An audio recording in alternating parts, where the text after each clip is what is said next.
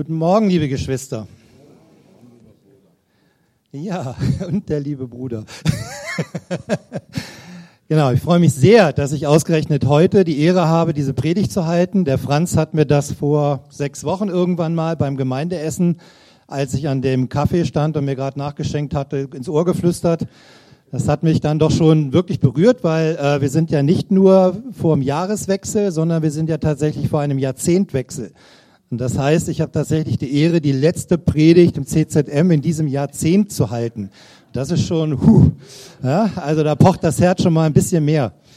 Ich würde gern aber noch mal einen Blick zurückwerfen, im wahrsten Sinne des Wortes, nämlich hier auf die schöne Weihnachtsdekoration, auf das zurückliegende Weihnachtsfest. Und für uns als Christen ist das ja nun mal ja, ich denke doch für jeden was ganz Besonderes, als nämlich unser Heiland in die Welt kam. Ich glaube, man hört mich nicht mehr gut. Ja, okay. Als unser Heiland in die Welt kam, um äh, uns zu erlösen. Ja, beginnend mit seiner Geburt, mit seiner Menschwerdung, bis hin schließlich dann, als der Kreis sich schloss und er den Tod am Ende für uns besiegt hat, so dass wir auch den Tod besiegt haben. Ja, mit seinen letzten Worten am Kreuz: Es ist vollbracht. Und da beginnt die Geschichte. Und deswegen, auch wenn ich jetzt noch keine Osterpredigt halten werde, möchte ich trotzdem dieses Thema wählen. Der Tod ist besiegt. Weihnachten hat ja auch noch so einige andere Traditionen, die es mit sich bringt. Jede Familie gestaltet das anders. Bei dem einen gibt es die Gans, beim anderen gibt es den Kartoffelsalat. Auf jeden Fall trifft man sich mit ganz vielen Familienangehörigen. Meistens mag man sich. Der eine oder andere ist dann vielleicht zu Weihnachten besonders freundlich, weil es vielleicht dann doch nicht unbedingt so über das Jahr die Herzenswärme aufgebaut hat. Und trotzdem ist es immer wieder eine Freude, wenn man zusammenkommt. Bei uns zu Weihnachten ist es so, dass wir dann auch immer ein bestimmtes, ja, ich nenne es mal wieder Ritual haben. Und zwar, dass wir auch gerne Jesus etwas zurückschenken, weil Gott hat uns mit Talenten ausgestattet, jeden mit besonderen Talenten. Und so ist es, dass wir dann zur Bescherung immer versuchen, dass jedes Familienmitglied eben auch etwas präsentiert oder etwas mit seinen Talenten in dem Moment wirklich zur Ehre Jesu dann auch darstellt. Bei unseren Töchtern ist es immer recht einfach. Die singen beide wie Engel. Die können einfach loslegen, nehmen sich ein Lied und dann geht's los. Unser Schwiegersohn, der dazu gekommen ist mit unserer gemeinsam mit unserer Tochter, der äh, musiziert dann auch fleißig mit. Von meiner Frau weiß man, dass sie begnadet die Flöte spielt und auch daher dann relativ schnell ihr Talent entdeckt. Unser Sohn liest dann aus der Weihnachtsgeschichte, weil er wirklich ein begnadeter Vorleser ist. Naja, und ich setze mich am Nachmittag hin, weil mir wird nachgesagt, okay, du kannst dir mal wilde Geschichten ausdenken. Ich schreibe ganz gerne mal auch so die ein oder andere Geschichte und dann setze ich mich am Heiligabend am Nachmittag hin und schreibe dann eben eine Weihnachtsgeschichte, eine kurze. Und äh, gerne würde ich euch heute daran teilhaben lassen, wenn ich hinbeziehend zu dem Thema auch, ich komme da später dazu, zu unserem Thema heute, der Tod ist besiegt. Noch drei Tage bis Weihnachten 1976. Während meine Oma mit meinem kleinen Bruder Helmut ihren täglichen Spaziergang machte und Opa in seinem Keller wichtige Sachen reparierte, was nichts anderes bedeutete, als dass er mit seinem Kumpel Buschmann zwei, drei Bier trank, befreite ich mich im Wohnzimmer von Omas wuchtiger Heizdecke. Ich schwor mir, beim nächsten Mal lieber Kopfschmerzen als Bauchweh zu simulieren. Ein letzter prüfender Blick in den Flur und aus dem Fenster hinaus auf die Hauptstraße. Wenige Autos, die ratternde Straßenbahn und Onkel Clemens von nebenan, der eine Schubkarre mit Kohlebriketts vor sich her jonglierte. Die Luft war rein. Auf allen Vieren glitt ich zu dem riesigen Schrank an der Stirnseite des Wohnzimmers. Schnell fand ich in der Vitrine Opa, Omas Lieblingsengel aus Porzellan. Vorsichtig nahm ich ihn in meine Hände und schüttelte ihn zaghaft. Es dauerte eine Weile, bis der kleine Schlüssel aus dem Korpus fiel. Ich stellte den Engel ab und öffnete die Schranktür unterhalb der Vitrine. Mein Puls raste so sehr, dass ich tatsächlich Bauchschmerzen bekam. Zwischen Moncherie-Schachteln und Lebkuchen entdeckte ich das Objekt meiner Begierde. Auf einer großen Karstadt-Tüte prangte ein Zettel mit meinem Namen darauf. Mein zukünftiges Weihnachtsgeschenk lag direkt vor mir. Die Größe der Tüte ließ mein Herz höher schlagen. Es roch förmlich nach der ersehnten Carrera-Bahn.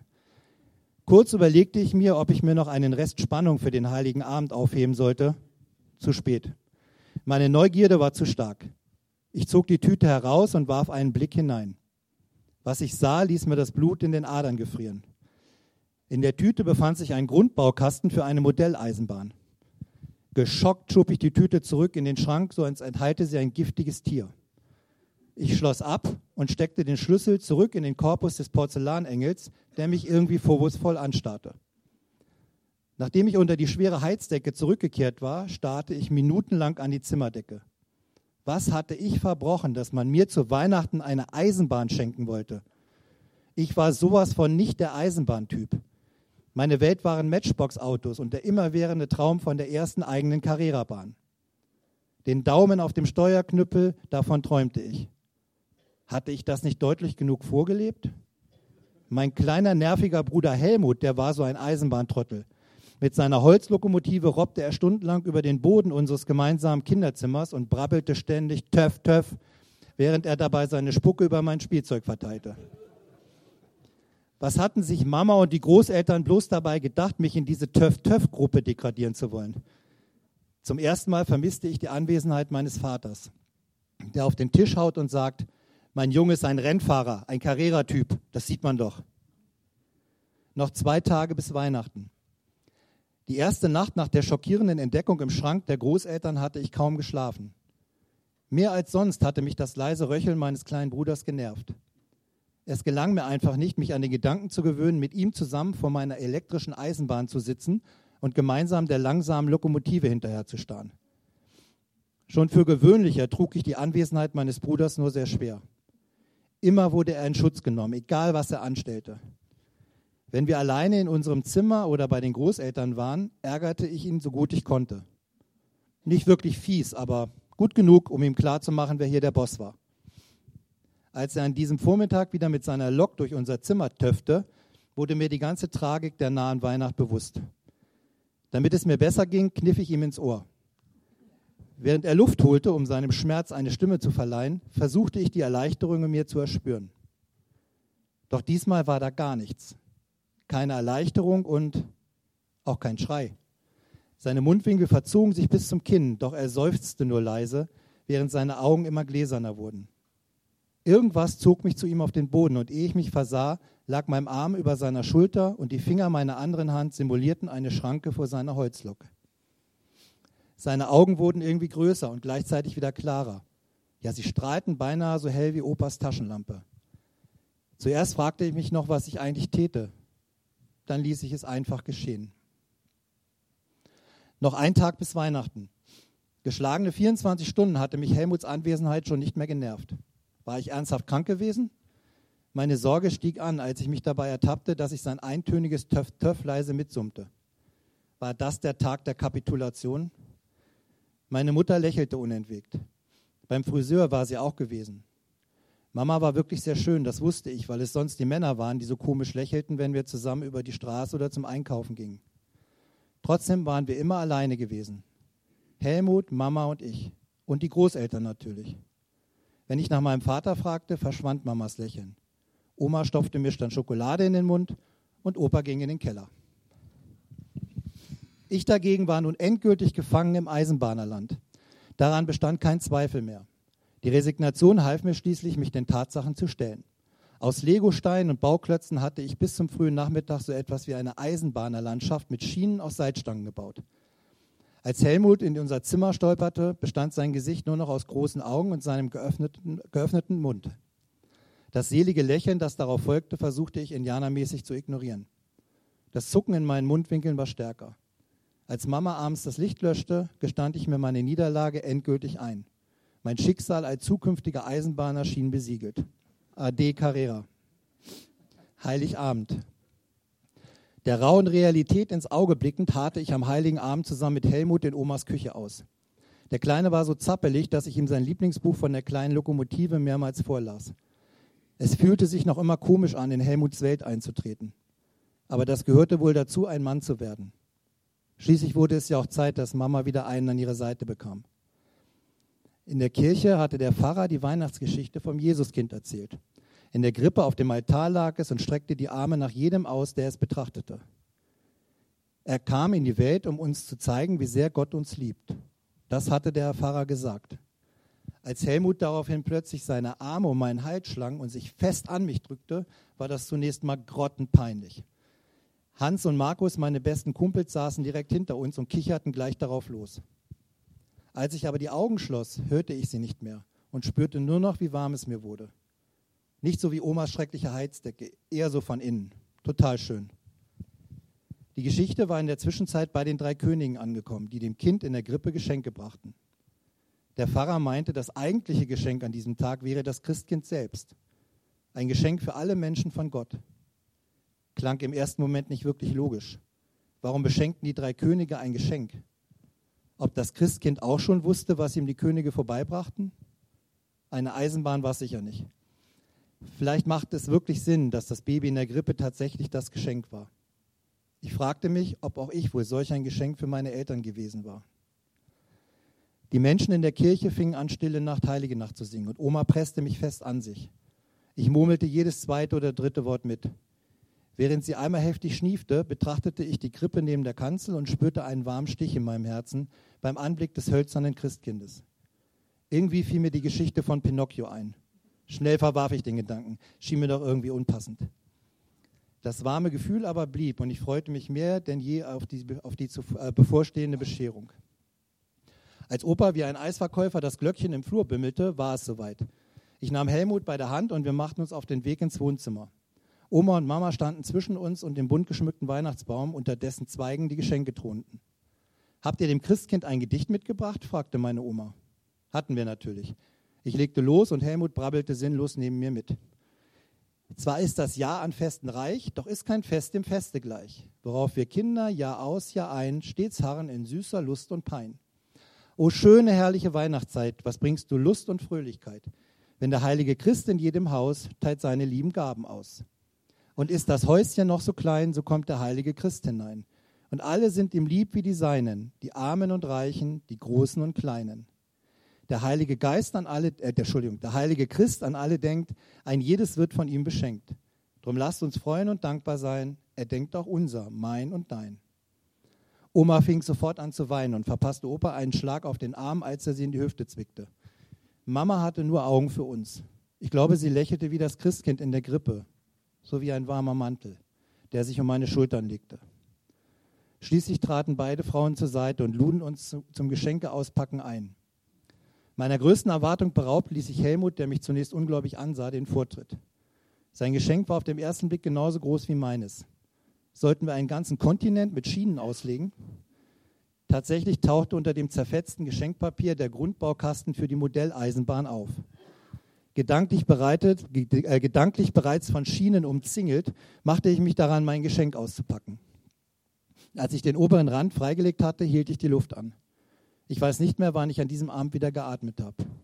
In meinen Händen hielt ich die Carrera-Bahn, nach der ich mich so sehr verzehrt hatte. Als ich wieder aufsah, bemerkte ich, wie sich Oma und Mama verschwörerisch zublinzelten. Danach, ich schwöre, habe ich nie wieder vor dem heiligen Abend nach den Geschenken gesucht.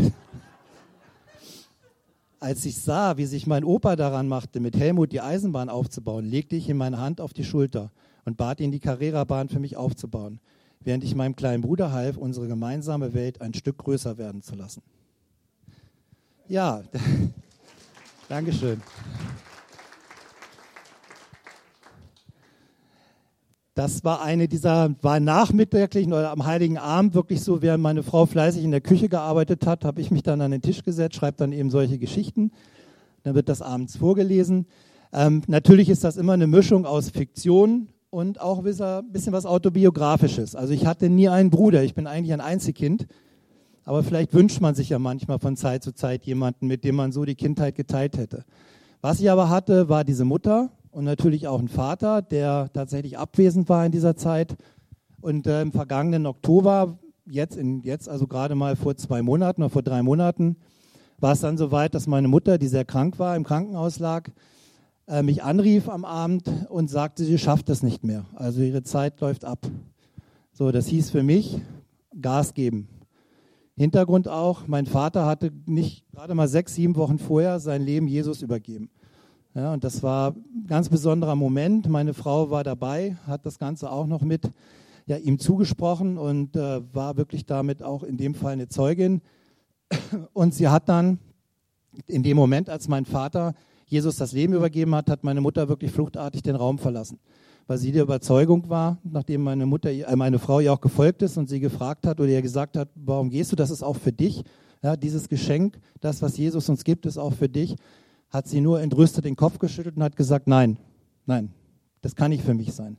Nach allem, was sie jetzt erlebt hatte oder nach dem auch, äh, was sie in ihrer Kindheit früher erlebt hatte, war sie der festen Überzeugung, das ist nicht für mich. Nun kam also dieser Anruf, sie hat Lungenkrebs oder sie hatte Lungenkrebs, lag in der Klinik und es war klar, sie liegt im Sterben. Und für mich hieß das irgendwie schnellstmöglichst nach äh, Husum zu kommen. Ja, das ist das andere Ende von Deutschland, von hier aus betrachtet. Also das sind knapp 1000 Kilometer. Ich habe dann nachts um vier den Zug genommen, bin dann irgendwann gegen Mittag angekommen. Was noch wichtig war, am Abend zuvor noch, nachdem wir halt, äh, ich mit ihr Entschuldigung, mit, nachdem ich mit ihr telefoniert hatte, ähm, hat unsere Tochter noch angerufen, die keine 200 Kilometer von ihr entfernt lebt, in Lüneburg und einen kürzeren Weg hatte und hat eben meine Frau dann gefragt, äh, wie sieht's aus, denkst du, soll ich einfach schon losfahren? Ja, dann hat sie gesagt, klar, mach das, was dir Jesus aufs Herz legt. Und sie ist dann ins Auto gesprungen, unsere, unsere Enkeltochter, das kleine Baby, mit Papa allein gelassen, das erste Mal. Und dann, äh, wie gesagt, rein ins Auto, losgefahren, kam dort an meine Mutter lag die Nacht dann mehr oder weniger, ja, war unter Morphium, hat halt dann wirklich im Bett gelegen und konnte auch nicht viel registrieren. Ist dann zu ihrem Zimmer gegangen, hat sich nebenan dort ins Bett gesetzt, hat dort die ganze Nacht Lobpreis gemacht, gebetet und äh, ja, war einfach da. Und als ich dann am nächsten Tag ankam, ja, alles mit ein bisschen, äh, bisschen so wie, wie Schnitzeljagd, also mit Treffen Schwiegersohn und dann weiterfahren bis nach Husum. Und dort ankam, war sie hellwach, meine Mutter, war ganz klar bei sich. Ja, war eigentlich nicht in der Verfassung, in der ich sie erwartet hatte. Also wenn man hört, jemand sagt einem, pass auf, es geht zu Ende und man fährt dorthin, denkt man, die Person liegt im Koma oder ist halt kaum noch ansprechbar. Nein, sie lag sogar dezent geschminkt in ihrem Bett und freute sich einfach nur, dass wir da waren oder dass ich da war. Und ja, konnte dann sofort mit ihr, und das war mir das, was mir am meisten auf dem Herzen lag, sofort erstmal Vergebung aussprechen. Das heißt, ich habe sie um Vergebung gebeten, was sie völlig irritiert hat. Und sie hat dann im Anschluss aber sofort auch äh, genau das Gleiche mit mir gemacht, hat auch meine Vergebung eingeholt. Aber noch immer war die Frage, als ich sagte, ja, und äh, wie sieht's aus? Wollen wir mal bei Jesus sprechen? Nee, jetzt nicht. Also das sagt dann jemand, der im Sterben liegt im Bett und sagt, nee, jetzt, jetzt ist noch nicht der richtige Zeitpunkt. Ja, vielleicht nächste Woche, vielleicht in zwei Wochen oder so. Aber die Zeit war klar, die war nicht mehr da. Ja, dann kam mein Schwiegersohn dazu, junger Pastor aus Hamburg, der dann mit mir zusammen nochmal das Gespräch mit ihr gesucht hat. Wir haben beide ihre Hand gehalten und dann passierte ein kleines Wunder, weil dann kam der Segen dazu, dass äh, meine liebe Frau mit der Unterstützung unserer wunderbaren Pastorin Elisabeth, die ihr nämlich den Liebesbrief von Jesus geschickt hatte, den sie ja vor kurzem erst hier vorgelesen hat, denke, die meisten werden sich erinnern, diese persönliche Ansprache von Jesus an jeden Einzelnen, den hatte sie mir geschickt und ich habe ihr dann diesen Brief vorgelesen und danach war komplett alles aus ihr gewichen und sie sagt nur, ja, ich will. Ja? Und das war das Wichtigste, auch für mich auf dieser Reise. Ich bin dann natürlich noch dort geblieben, habe ihr dann mit ihr noch alte Fotos angeguckt, habe ihr zugesprochen, habe ihr auch noch ganz viele Bibelstellen vorgelesen, die ich auch euch gerne kurz vorlesen möchte, die auch genau zu diesem Thema passen. Aus dem Johannes 11, 25. Jesus spricht, ich bin die Auferstehung und das Leben. Wer an mich glaubt, wird leben, auch wenn er stirbt. Im Thessaloniker 4,14 finden wir die Stelle, denn wenn wir glauben, dass Jesus gestorben und auferstanden ist, so wird Gott auch die Entschlafenen durch Jesus mit ihm führen. Im Johannes Kapitel 6, Vers 40, das ist aber der Wille dessen, der mich gesandt hat, dass jeder, der den Sohn sieht und an ihn glaubt, ewiges Leben hat und ich werde ihn auferwecken am letzten Tag. Aus dem Römerbrief, Kapitel 6, die Verse 8 bis 9. Wenn wir aber mit Christus gestorben sind, so glauben wir, dass wir auch mit ihm leben werden, da wir wissen, dass Christus aus den Toten auferweckt nicht mehr stirbt. Der Tod herrscht nicht mehr über ihn. Amen. Und als letzten in Philippa, Kapitel 1, Vers 21. Denn für mich ist Christus das Leben und das Sterben ein Gewinn. Und das ist auch der Moment gewesen, nachdem meine Mutter kurz darauf dann eingeschlafen ist, dass ich wusste, sie ist eingeschlafen. Ja, sie ist nicht gestorben, nicht der Tod hat sie gegriffen, sondern sie hat Jesus ihr Leben übergeben und sie wird erweckt werden. Sie wird wieder dabei sein, sie wird dazugehören, wenn wir einst alle gemeinsam in Jerusalem uns wiedersehen. Ich hatte vorhin kurz erwähnt oder gleich am Anfang, ganz wichtig war die gegenseitige Vergebung.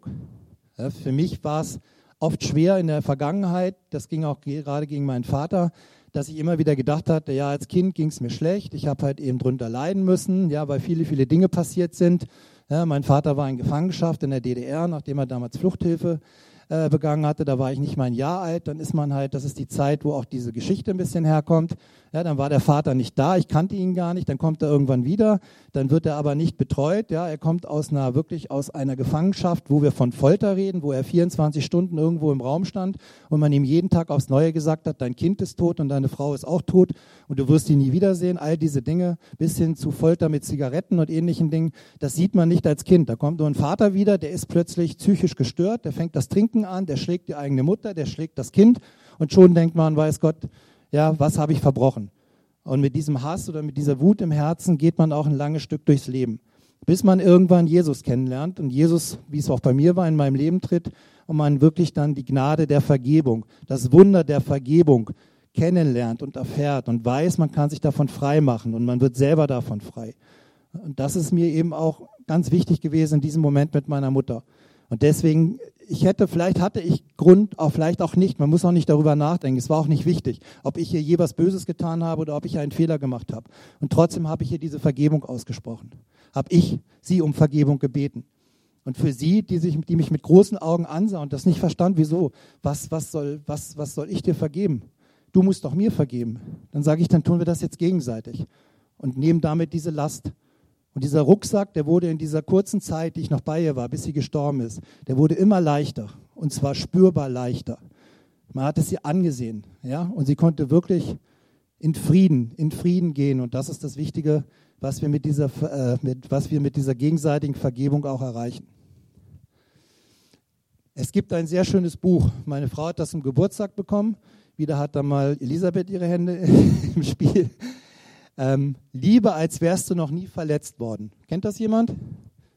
Schon mal gelesen? Kann ich nur empfehlen. Ja, meine Frau liest auch schon fleißig drin. Wir sind gerade dabei. Wir haben auch unsere Themen, auch mit unseren eigenen Kindern. Aber das ist die Grundvoraussetzung. Und nur dann könnt ihr auch in die Vergebung gehen.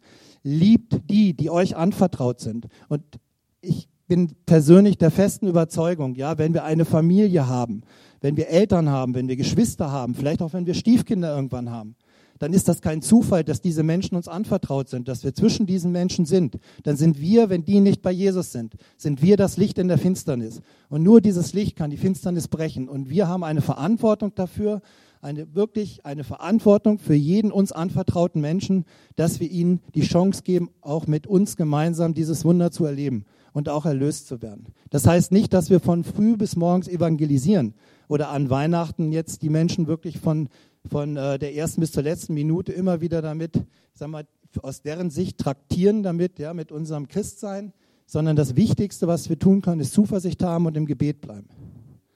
Weil Jesus wird jedes Schaf, was verloren geht, zur Herde zurückholen. Und in der Bibel steht auch nirgendwo, wenn es darum geht, ja, äh, ehrt eure Eltern, da steht nicht drin, ehrt eure christlichen Eltern.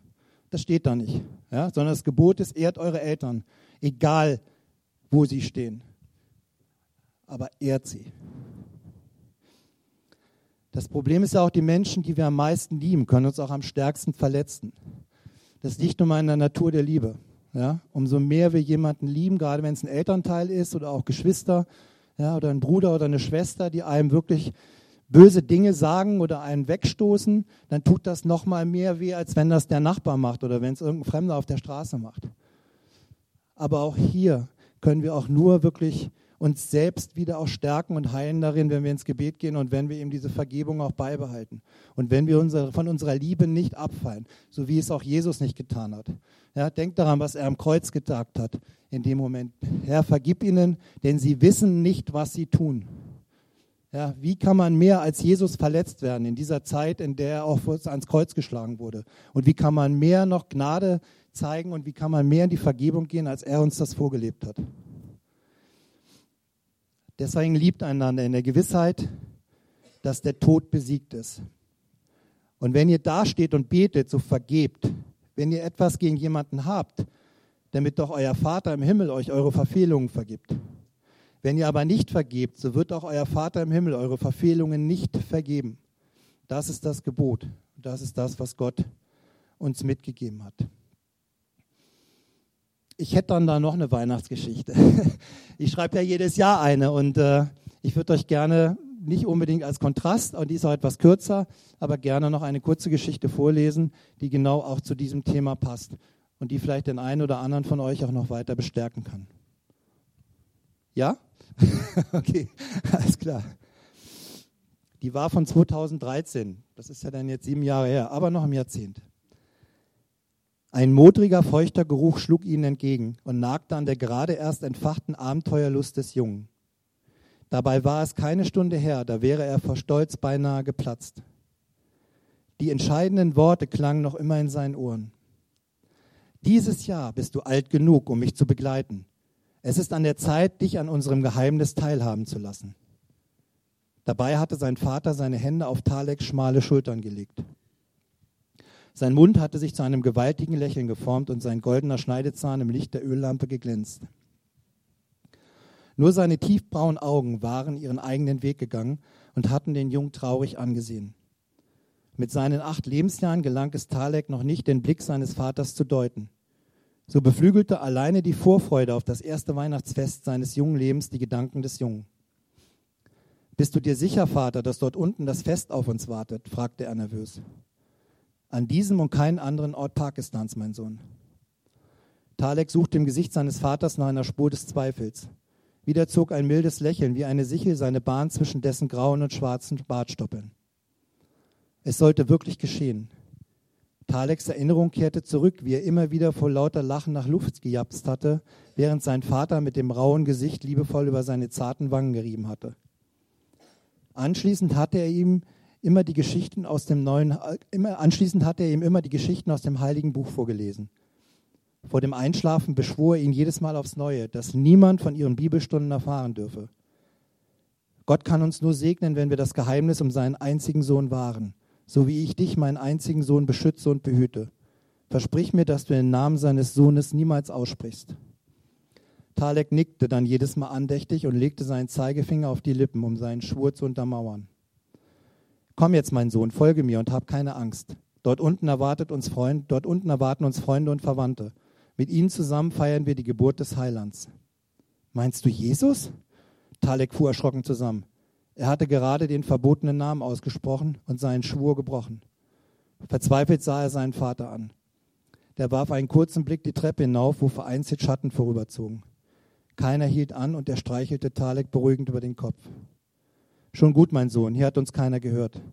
Wir werden seine Geburt heute ehren, so wie es damals die Schäfer taten, die dem Stern gefolgt waren. Und die heiligen drei Könige mit Weihrauch und Myrrhe, nicht wahr, Vater? Ja, mein Sohn. Ich danke Gott für deinen klugen Verstand und die Kraft deiner Ohren. Am Ende der Treppe angelangt, nahm sein Vater ihn bei der Hand, nickte ihm beruhigend zu und zog ihn dann mit sich in die tiefschwarze Finsternis. Talek schloss die Augen und vertraute sich ganz und gar seinem geliebten Vater an. Er war sein Stern, der einzige und hellste am Firmament, dem er überall hin folgte. An seine Mutter konnte er sich kaum erinnern. Allein an ihren Duft hatte er sich eines Tages besinnen können, als sein Vater ihr schönstes Kleid aus dem Schrank genommen und sein Gesicht darin vergraben hatte. Mit Tränen in den Augen hat er ihm danach vom Tag ihrer Hochzeit erzählt. Als der Vater ihm das bunt gestickte Kleid gereicht hatte, roch, es, roch er den süßen Duft und die Erinnerung an ihr Lächeln und ihre schützenden Arme. Und die Erinnerung an ihr Lächeln und ihre schützenden Arme war für einen Wimpernschlag zurückgekehrt. Plötzlich stieß ihm sein Vater sanft an und Talek öffnete seine Augen. Auf Felsvorsprüngen waren Unmengen von Kerzen aufgestellt und hüllten die Grotte in ein warmes Licht. Wenige Schritte entfernt saßen einige Männer, Frauen und wenige Kinder eng beieinander. Das Kerzenlicht konnte die eisige Kälte in der Grotte nicht mildern. Auch Talek setzte die Kälte sofort zu. An der Hand seines Vaters ging er zu der schweigenden Gruppe. Sie setzten sich neben einem großgewachsenen Mann, der eine zitternde Frau im Arm hielt. Seinem Vater schien der fremde Mann nicht unbekannt zu sein. Die beiden umarmten sich kurz und wechselten flüsternd einige Worte miteinander. Talek verstand nur wenig. Gerade als der Name seiner verstorbenen Mutter fiel, trat ein weiterer Gast schnellen Schrittes und ganz außer Atem in das Gemäuer. Aufgeregt erhoben sich die Anwesenden. Talek stand hinter den beiden Männern und sah nicht sofort, wen sie willkommen hießen. Vater, ist das Jesus? Sein Vater antwortete nicht. Stattdessen legte er behutsam seine Hand auf Taleks Mund. Verunsichert lauschte der Junge den Worten des Neuankömmlings. Sie sind wieder unterwegs. Mit Fackeln stehen sie vor unseren Häusern. Talek dachte an die Schäfer und die drei Könige. Würde er sie zu sehen bekommen? Die Menschen nahmen wieder Platz und der Fremde gesellte sich zu ihnen. Beinahe hilfesuchend sah der Mann ausgerechnet Taleks Vater an. Ihr Hass peitscht wie Regen durch unsere Gassen, so wie damals, wo wir deine wunderbare Simalia verloren. Simalia. Talek zuckte zusammen, als er den Namen seiner Mutter hörte. Irritiert sah er zu seinem Vater auf. Der blickte den Fremden reglos an. Schweig, Aman. Lass uns gemeinsam beten und für die Ankunft des Erlösers danken. Ihr Hass kann ihn nicht besiegen. Die Menschen rückten noch enger als zuvor zusammen und falteten ihre Hände zum Gebet. Talek legte seinen Kopf auf den Schoß seines Vaters. Er spürte, wie dessen gefalteten Hände auf seinem Schopf ruhten. Seine folgenden Worte erklommen den Gipfel seines kindlichen Verstandes und sollten dort auf ewig thronen. Herr Jesus, wir danken dir für die Erlösung, die du uns heute schenkst. Deine Liebe ist unsere Hoffnung. Der Tod hat keine Macht mehr über uns und die, die wir lieben. Kein Opfer ist jemals umsonst. Bitte vergib denen, die uns verfolgen und erlöse sie aus der Finsternisse, in der sie wandeln. Amen. Beim Militär, und das ist ja mein Background, wissen die meisten ja, ich komme ja von der Bundeswehr, ähm, haben wir im Einsatz, wenn wir in kleinen Gruppen irgendwo in eine schwierige Mission gehen, wo wir auch wissen, dass es um Leben und Tod geht, gibt es immer einen Kodex, eine Sache, die wir uns immer gegenseitig aussprechen. Und das heißt, in dem Fall, was für uns wichtig ist, niemand, niemand wird zurückgelassen. Egal ob tot oder lebendig. Niemand wird dort im Feindesgebiet zurückgelassen. Jeder wird mit zurückgebracht. Und das ist etwas, wo ich denke, diesen Kodex, ich möchte das nicht als militärischen Kodex, sondern ich möchte das als Christ mit euch gerne einmal kurz proklamieren. Wir sagen, niemand, niemand wird zurückgelassen, alle werden errettet. All die Lieben um euch herum, all die Menschen, die ihr auf dem Herzen habt, eure Familien, aber auch die Geschwister, an die ihr denkt. Ja? Deswegen einmal kurz vielleicht. Niemand wird zurückgelassen. Alle werden errettet. Amen. Behaltet diese Zuversicht im Gebet. Als meine Mutter beerdigt wurde. Es war eine Seebestattung, also auch unten oben an der Nordsee. Das heißt, die Urne wurde zu Wasser gelassen. Wir sind mit einem kleinen Schiff rausgefahren. Na, es waren wirklich nur allerengsten Familienangehörigen, ich meine Frau, äh, die Kinder und halt dann eben noch ein paar Nachbarn, die mit dabei waren. Und äh, wir fuhren dann raus, haben dann eine kurze Andacht gemacht auf dem Schiff, bevor eben die Urne zu Wasser gelassen wurde und davongetrieben ist. Und äh, ja, bei dieser Andacht, die mein Schwiegersohn mit mir zusammengehalten hat, habe ich dann einen Psalm vorgelesen, den ich euch gerne auch für das neue Jahr mitgeben möchte. Und zwar ist das der Psalm 116. Du liebst den Herrn, denn er hat erhört deine Stimme und dein Flehen, denn er hat sein Ohr zu dir geneigt. Darum wirst du ihn anrufen in Ewigkeit. Die Fesseln des Todes umfingen dich und die Ängste des Totenreichs trafen dich. Du kamst in Drangsal und Kummer. Da riefst du den Namen des Herrn an. Ach Herr, errette meine Seele. Der Herr ist gnädig und gerecht, ja unser Gott ist barmherzig. Kehre zurück deine Seele zu ihrer Ruhe, denn der Herr hat dir wohlgetan. Denn er hat deine Seele vom Tod errettet, dein Auge vor den Tränen, deinen Fuß vorm Fall. Du wirst wandeln vor dem Herrn im Land der Lebendigen. Kostbar ist in den Augen des Herrn der Tod seiner Getreuen. Auf Wiedersehen der einst in Jerusalem. Das war das, was ich ihr noch mitgeben konnte. Und eine Sache habe ich ganz vergessen, und zwar, ich habe erzählt, meine Tochter hat die Nacht Lobpreis gemacht, hat dort gesungen und hat eben auch Psalmen gesprochen. Als ich am nächsten Morgen dann ans Bett meiner Mutter kam und dann auch das mit der Vergebung ausgesprochen habe, als das Erste, was sie erzählte, war, und sie hatte nicht gewusst, dass sie da war. Also sie hat das nicht mitbekommen, dass sie mit im Raum war. Aber sie hat dann sofort erzählt, sie hatte ja so einen komischen Traum. Da kam ein Bus an, da waren ganz viele Engel ausgestiegen und die haben musiziert. Das war das, was sie gesehen hat in dieser Nacht und was ihr die Kraft gegeben hat für den kommenden Morgen. Was für ein Bild. Ich würde euch gerne noch segnen fürs neue Jahr. Vielleicht mögt ihr gerade aufstehen. Und zwar kann es am Ende eines Jahrzehnts nur den aaronitischen Segen geben. Yeverecha Adonai Vishmerecha. Yera Adonai Panav Elecha Vichoneka. Isa Adonai. Panav Elecha Viasem Mecha. Shalom. Amen. Gott segne euch. Vielen Dank.